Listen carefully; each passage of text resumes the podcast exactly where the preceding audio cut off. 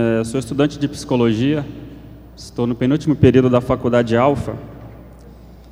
E uma das decisões de escolher esse curso, há quase cinco anos atrás, foi justamente a ideia de poder, de alguma forma, através do curso em si, é, ajudar pessoas em seus mais variados sofrimentos, né? E confesso que nos últimos anos foi a melhor escolha que eu tive. E muita coisa do que eu tenho aprendido, na verdade, é, muita coisa eu consigo conciliar com aquilo que Jesus propôs para as pessoas que vive, vivem aqui na, na Terra. Então a psicologia em si, ela se preocupa muito com a saúde emocional das pessoas, com os comportamentos, com, as mane com a maneira como elas vivem e se comportam na sociedade. O psicólogo em si, ele tem essa característica de não só escutar alguém, mas de ajudar a orientar, em certo sentido, para que essa pessoa consiga lidar com o seu sofrimento, com as suas dores, com as suas angústias, de maneira que elas consigam conviver com elas no ponto de que os prejuízos não sejam tão grandes então, essa basicamente foi é, uma das decisões que eu tomei em escolher o curso e falar desse assunto, né, o tema do suicídio, Setembro Amarelo. Para nós, como comunidade, é um avanço muito grande, porque é um tema que é, existe muito tabu ainda sobre esse tema, muito mais ainda falar sobre isso dentro da igreja. Então, a nossa discussão aqui, a nossa conversa sobre suicídio, nunca deve ser pautada no sentido de que alguém que cometeu suicídio vai para o inferno ou vai para o céu. Então não é o meu interesse discutir essas questões. E eu acho que nem é interessante a gente se preocupar com isso. Mas eu acredito que a nossa maior preocupação deve ser como igreja, como pessoa, como ser humano, como gente inserida numa sociedade como nós podemos contribuir para que esses índices sejam, de certa forma, diminuídos ao longo prazo.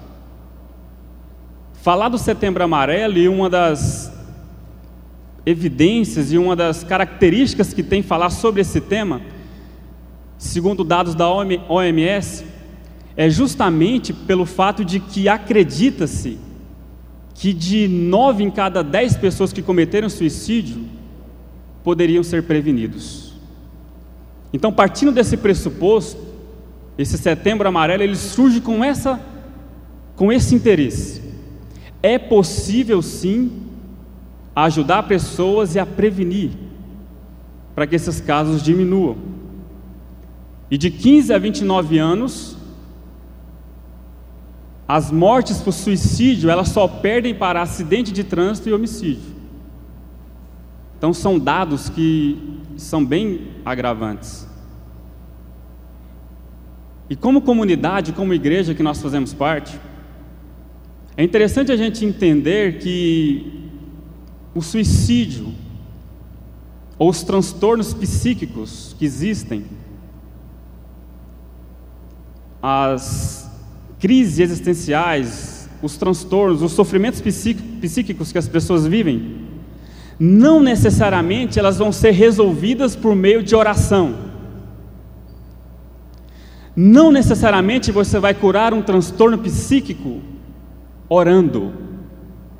Aliás, a oração pode ser um instrumento eficaz para quebrar os nossos preconceitos para que a gente busque ajuda profissional. Porque ainda existe muito tabu para pessoas que não têm coragem de pedir ajuda profissional para alguém, seja um psicólogo, seja um psiquiatra. As pessoas não procuram, muitas das vezes, porque acredita-se que vai resolver essas questões, ou seja por meio de oração ou por meio da fé. Eu não acredito necessariamente nisso. Eu acredito que a fé, como a oração, elas podem ser sim elementos que nos ajudam a entender que existem profissionais que podem nos ajudar nesses momentos de maior angústia e desespero que a gente vive.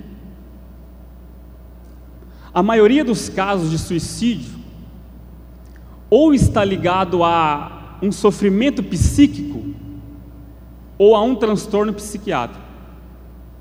E dos transtornos psiquiátricos, os que mais estão propensos a tomar essa iniciativa de tirar sua própria vida está a depressão, que é em primeiro lugar, esquizofrenia, alcoolismo e vício de drogas. Então são pessoas que estão acometidas nesses nesses estilos de vida. E deixar bem claro, para a psicologia, uma pessoa não tira a sua própria vida não necessariamente porque ela perdeu seu emprego, teve uma decepção amorosa e por outros fatores. Para a psicologia, ela entende que, na verdade, esses acontecimentos são apenas gatilhos, que muitas das vezes as pessoas não conseguem lidar com esses gatilhos e tiram a sua própria vida. Porque, para a psicologia, na verdade, existe, na verdade, uma estrutura psíquica que está doente nessa pessoa, do qual ela não consegue lidar de forma digamos assim, normal com tais problemas, como a maioria talvez das pessoas conseguem lidar. E muitas delas dão cabo da sua própria vida. Por que, que falar de suicídio é importante? Primeiro, porque falar é uma das maneiras mais eficazes de se prevenir contra isso. Porque também existe tabu sobre a questão do falar. É claro que o falar no suicídio não é um falar de uma forma de glamorizar as pessoas que já se suicidaram. E dá a entender de que o suicídio é a solução. Não, não é. Falar sobre suicídio, na verdade, é a gente trazer essa responsabilidade de que a melhor solução é falando, ajudando pessoas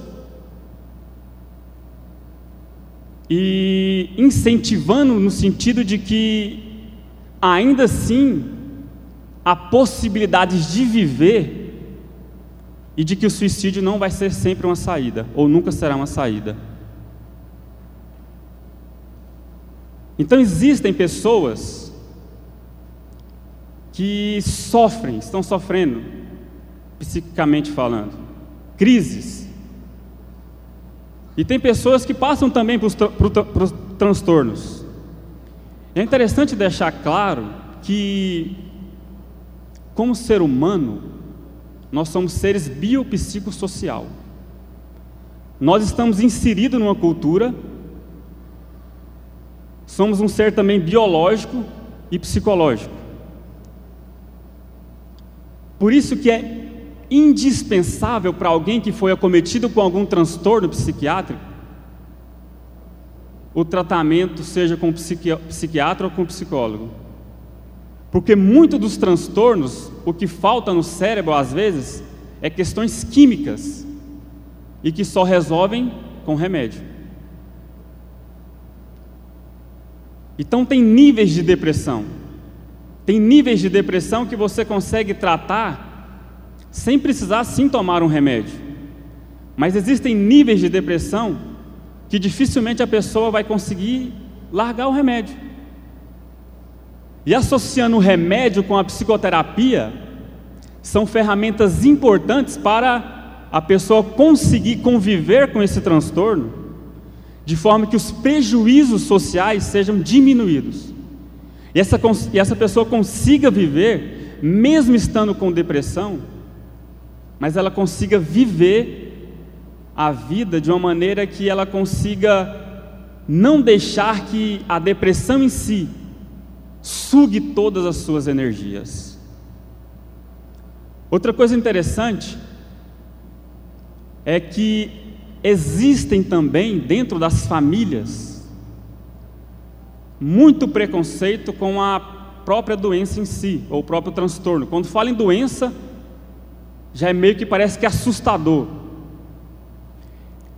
E quando se fala em depressão, por que, eu estou falando muito em depressão? Justamente porque a depressão está muito ligada à questão do suicídio.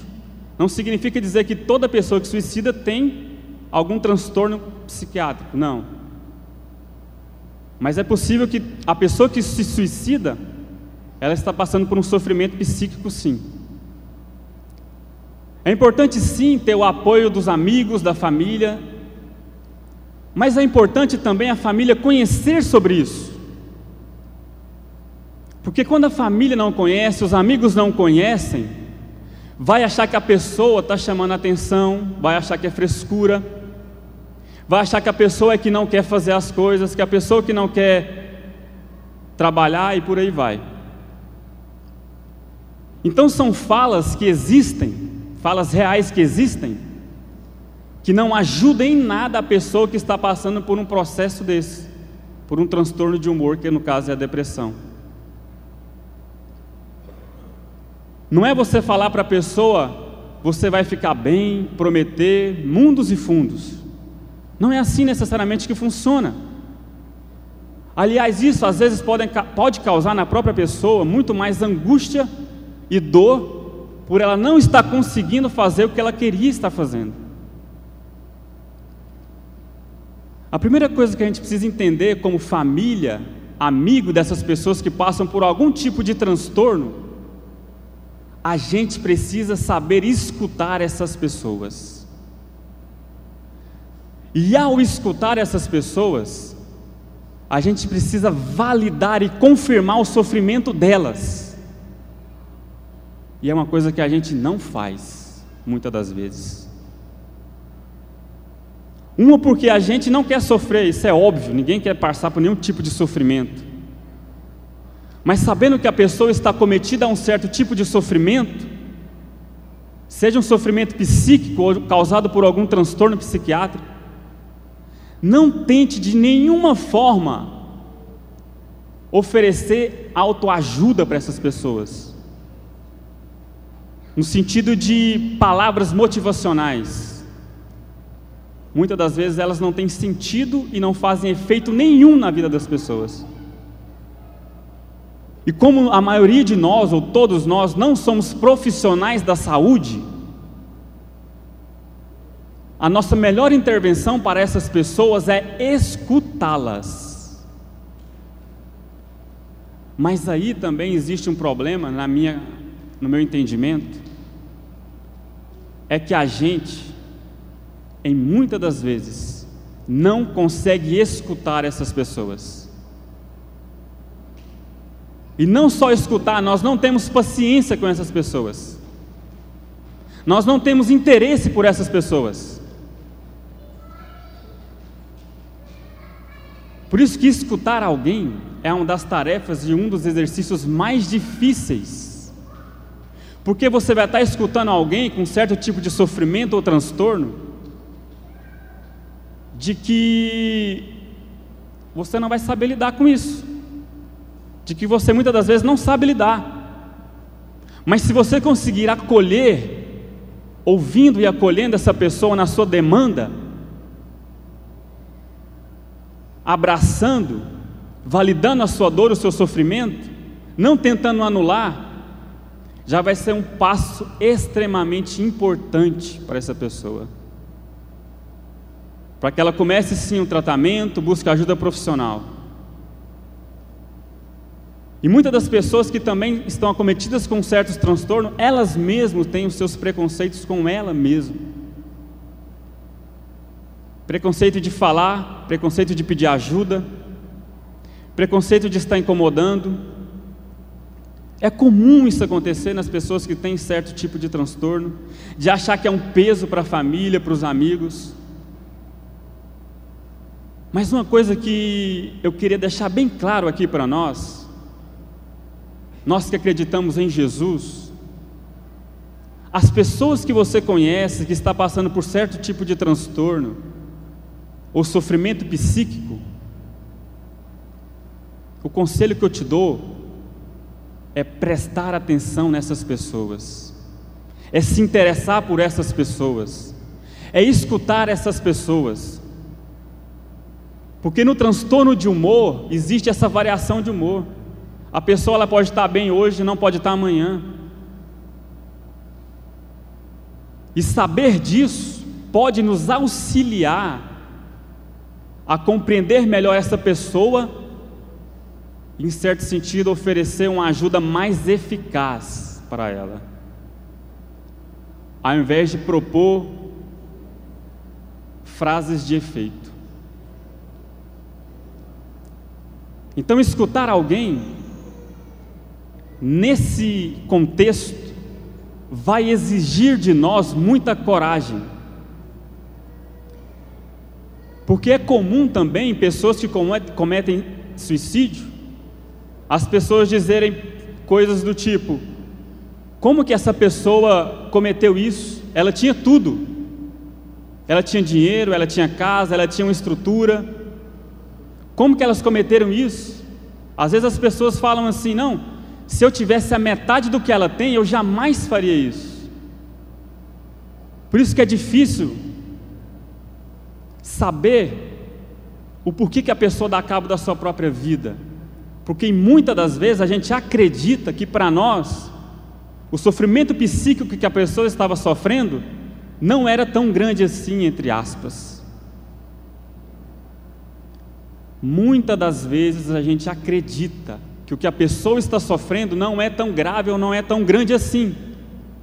Para você não é, para mim pode não ser, mas para a pessoa que está passando por isso, às vezes é insuportável. Por isso que é inadmissível para nós julgar qualquer pessoa que está passando por qualquer tipo de sofrimento. Porque a realidade de vida dessa pessoa, a maneira de vivenciar, a maneira de se expressar diante desse sofrimento é singular e é particular de cada indivíduo. Por isso é inadmissível nós, pessoas, julgar essas pessoas. Inadmissível julgar. Uma porque a gente não sabe o que ela está passando. E muitas das vezes nós julgamos a partir da nossa própria subjetividade, do nosso próprio entendimento. E a gente não sabe da realidade, do sofrimento, da dor que essa pessoa está vivendo existencialmente. E por mais que essa pessoa verbalize para nós o seu sofrimento, ainda assim nós não conseguimos entender o quanto que isso é intenso para ela. Por isso que é inadmissível qualquer pré-julgamento sobre essas pessoas. E às vezes a gente julga de forma automática, sem pensar na realidade do outro. Isso não tem nada a ver com, com ser empático com o outro. É, na verdade, muitas das vezes uma atitude de apatia, de desumanidade. E mais uma maneira de não validar a dor existencial que aquela pessoa está cometida. Tome cuidado com seus julgamentos, com seus pré-julgamentos. Nós não sabemos o quanto essa dor dói na vida da pessoa. Nós não sabemos o quanto isso é difícil para ela. Nós não sabemos muitas das vezes o quanto isso para ela é angustiante. Você já ouviu alguém que está com depressão? Ou com algum transtorno psiquiátrico, ou alguém que está com sofrimento psíquico tão grande. Você já escutou essas pessoas? Que quando eu falo escutar, é escutar de uma forma sem interrompê-las, deixar elas desabafarem, porque uma pessoa que está com depressão, ela tem muita coisa para falar, e ela precisa falar. O problema é que ela não tem com quem falar porque nós não estamos preparados para ouvir elas. Nós não estamos preparados para escutar essas pessoas. E pode ser que por muitas das vezes a gente não consegue nem escutar a gente mesmo. Aí talvez é a dificuldade de escutar alguém em certo contexto como esse. Então, gente, falar sobre isso é um tema muito difícil. Eu, particularmente, preferia pregar do que falar sobre isso. E é óbvio que é um tema, que é um assunto que precisa falar recorrentemente. O Setembro Amarelo, na verdade, é um momento de reflexão, e não é só reflexão sobre o suicídio ou sobre a morte, mas é mais uma reflexão sobre a vida e de que maneira nós temos lidado com a vida nossa e daqueles que sofrem, que estão perto de nós. Refletir sobre o Setembro Amarelo é mais uma oportunidade nossa de repensar os nossos valores, os nossos princípios, os nossos interesses e a maneira como nós temos lidado com a nossa própria vida. Porque existem pessoas perto da gente, longe da gente, que estão sofrendo. Eu estava vendo uma reportagem essa semana. Muito dos casos de pessoas que cometeram suicídio, uma grande parte deles não tiveram nenhum tipo de ajuda profissional, não procuraram um médico, não procuraram um psicólogo. E muitas das vezes essas pessoas também não têm o um apoio da família. Então, muitos dos casos podem sim ser prevenidos. Podem. Depende de vários fatores. As intervenções não é só responsabilidade dos profissionais da saúde, porque o suicídio é problema de saúde pública. Para que haja um efeito mais eficaz, é preciso que nós, como comunidade, como sociedade, na maneira que a gente conseguir, na maneira que a gente puder, começar a trabalhar essas questões do nosso dia a dia.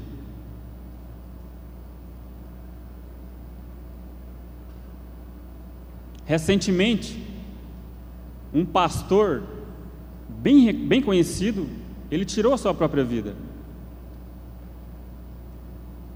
Se eu não me engano, eu li uma frase que ele tinha postado, que ele dizia que, de certa forma, Jesus, ele não era suficiente no sentido de resolver esses conflitos.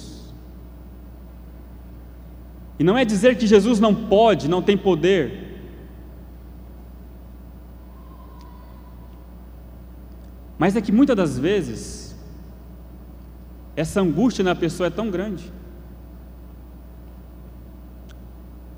que ela não quer tirar a sua vida, mas ela quer acabar com aquela dor, com aquele sofrimento.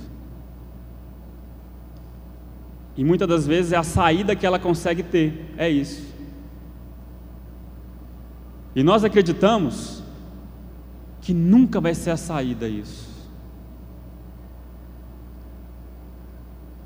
Então é um tema muito delicado de se tratar. E tem que se tratar com responsabilidade. E tem que se tratar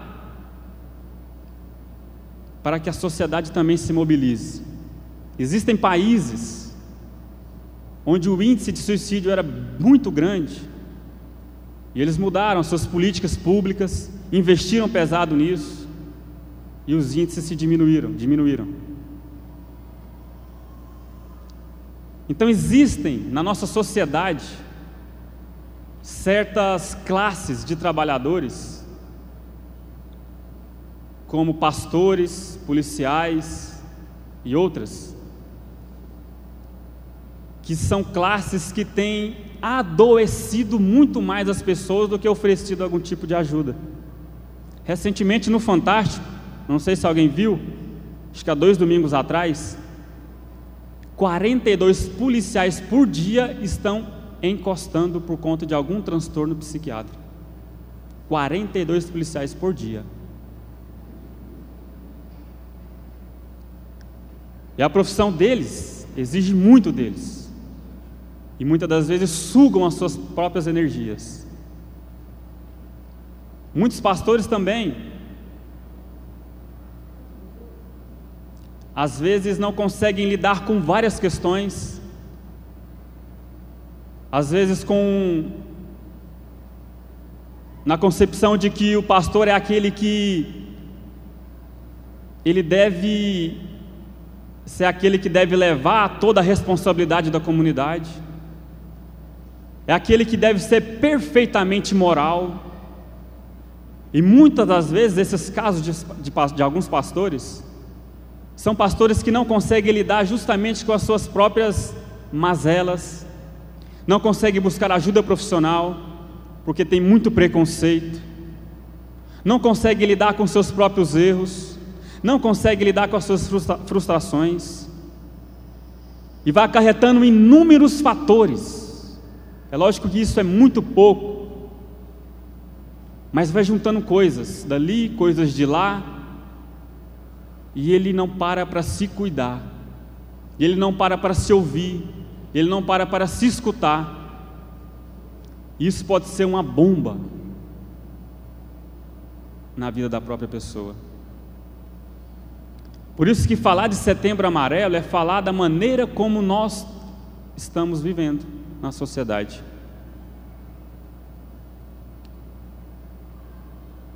A maneira como nós estamos vivendo. E muitas das vezes, pressões sociais contribuem como gatilhos para pessoas que estão em sofrimento psíquico ou em algum transtorno. Pressões sociais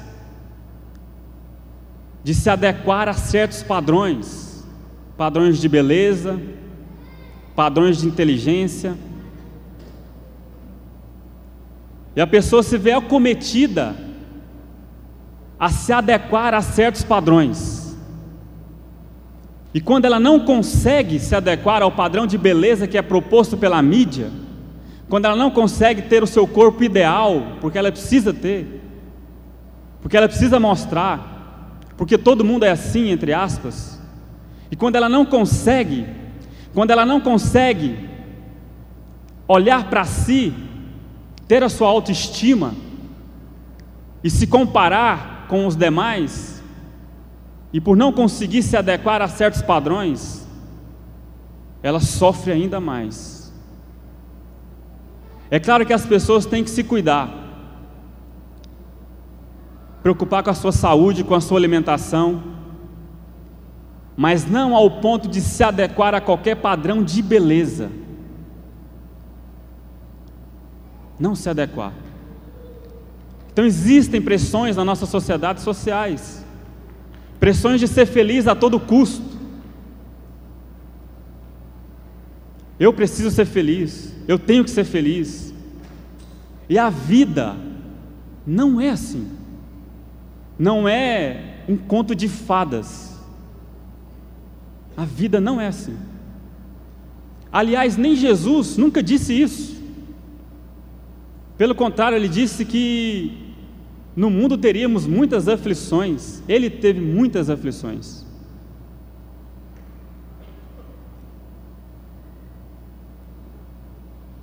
Então, essas pressões, esses padrões de beleza, de moral, de gênero, são padrões que muitas das vezes não contribuem e muitas das vezes ajudam para que o sofrimento psíquico das pessoas se agravem ainda mais. E muito dos sofrimentos psíquicos, às vezes tem origem na infância,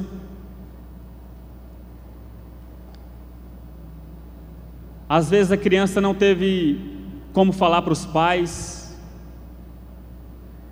e a criança vai crescendo com esse sofrimento com esse transtorno. Chega na vida adulta, ela também tá, já está, talvez de certa forma, mais agravado isso. Por isso que a gente precisa ter atenção com as crianças, com os jovens, com os adolescentes. Por isso que a gente tem que ter cuidado com todas as classes de pessoas. E não colocar um peso sobre elas para que elas se adequem a qualquer padrão.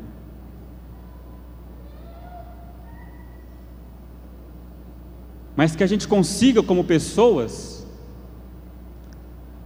a dar liberdade para que as pessoas sejam elas mesmas. Respeitando a sua singularidade, o seu jeito de ser,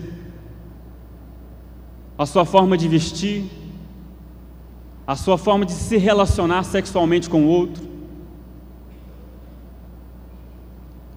Por isso que a gente tem que permitir e ter coragem para deixar as pessoas serem elas mesmas. E está aí também uma grande dificuldade que nós temos. Porque muitas das vezes, quando a pessoa demonstra quem ela é para nós, a gente se afeta. A gente se afeta. A gente se ofende. Porque muitas das vezes o que acontece é que a gente não ama a pessoa. Nós amamos a projeção e a ideia que nós tínhamos sobre ela. Porque se a gente amar as pessoas como elas são, quando elas mostrarem quem elas são, aí sim é que a gente deveria amar muito mais elas. Quando a gente não ama assim, saiba-se disso. Você amou as projeções e a ideia que você tinha sobre a pessoa. Em certo sentido, você estava amando a si mesmo, até o ponto que essa pessoa te agradou. Por isso que amar incondicionalmente, diz um filósofo, que só ama incondicionalmente alguém quem não precisa de nada.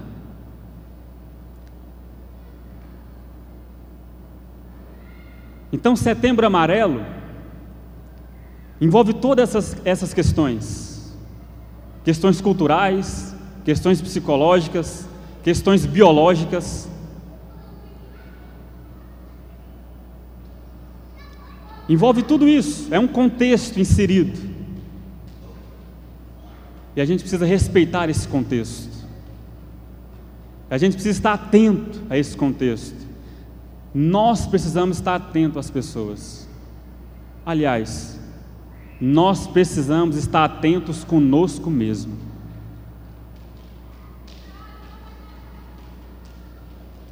Por isso que Jesus, ele é diferente dos líderes religiosos, pelo fato de que ele se atentava para a situação que as pessoas estavam vivendo. Ele prestava atenção, claro que não em todos, porque multidões seguiam Jesus. Multidões. Mas tinha pessoas que demonstravam muito interesse em querer ser ajudada por ele. Tem pessoas que subiam na árvore, tem pessoas que faziam coisas que os outros não faziam. E Jesus prestava atenção nesses detalhes. O conselho para nós, que eu acredito, é que a gente esteja atento. Atento aos filhos, aos amigos, aos pais, aos amigos, aos pastores, aos líderes, atentos e o meu desejo é que a gente crie um ambiente como comunidade, um ambiente onde a gente consiga ouvir as pessoas sem qualquer tipo de julgamento. Que a gente consiga ouvir as pessoas sem olhar com o olho torto, sem ficar assustado, sem ficar naquele sentido, nossa. Mas escutar de maneira que a gente consiga transparecer para essa pessoa interesse, paciência e de dizer para ela seja com palavras ou com olhar ou com carinho, de que ela não precisa passar por isso sozinho ou sozinha.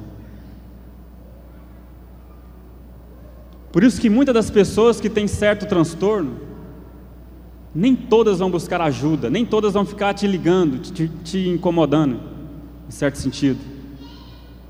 Elas já têm muito complexo, muitas dificuldades. Cabe a nós, pessoas que demonstram interesse, em se dedicar de uma maneira muito mais interessada na vida dessa pessoa. E não é que você vai resolver os problemas dela, mas é que muitas das vezes, uma escuta pode amenizar e muito um pouco do seu sofrimento. Então, o que eu queria conversar com vocês aqui nessa noite era basicamente sobre isso, sobre essas questões. E que a gente consiga na nossa maneira de ser, no nosso jeito de ser, com as pessoas que a gente lida, com os nossos grupos de amigos, no nosso trabalho, seja em qualquer lugar, que a gente consiga estar mais atento às pessoas, que a gente tenha muito mais paciência com essas pessoas, que a gente se interesse pela vida dessas pessoas. E é um exercício que precisa ser feito. É um exercício. É um exercício que vai exigir de nós coragem de buscar entender ou compreender melhor todo o contexto que essa pessoa está inserida. E não é um exercício fácil. Não é um exercício fácil.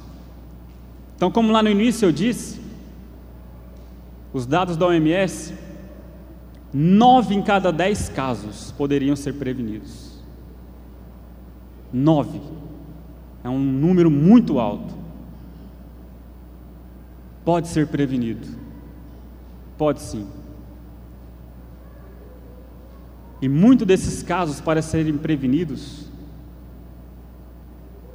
vai precisar que a gente também se interesse por isso. E ao se interessar, ajude de qualquer forma. Incentive as pessoas a buscarem ajuda profissional. Porque um tratamento, seja com medicamento, seja com a terapia, pode sim ser muito eficaz para que a pessoa consiga viver na sua demanda, nas suas angústias, de uma maneira que os prejuízos sociais sejam reduzidos. Então era isso que eu queria falar com vocês nessa noite. Espero que de alguma forma é, a gente pense, repense e consiga ter um olhar muito mais empático sobre as pessoas, sobre você mesmo para que a gente consiga, como comunidade, como igreja, como pessoas que acreditam em Jesus, que a gente consiga ajudar essas pessoas nos seus sofrimentos,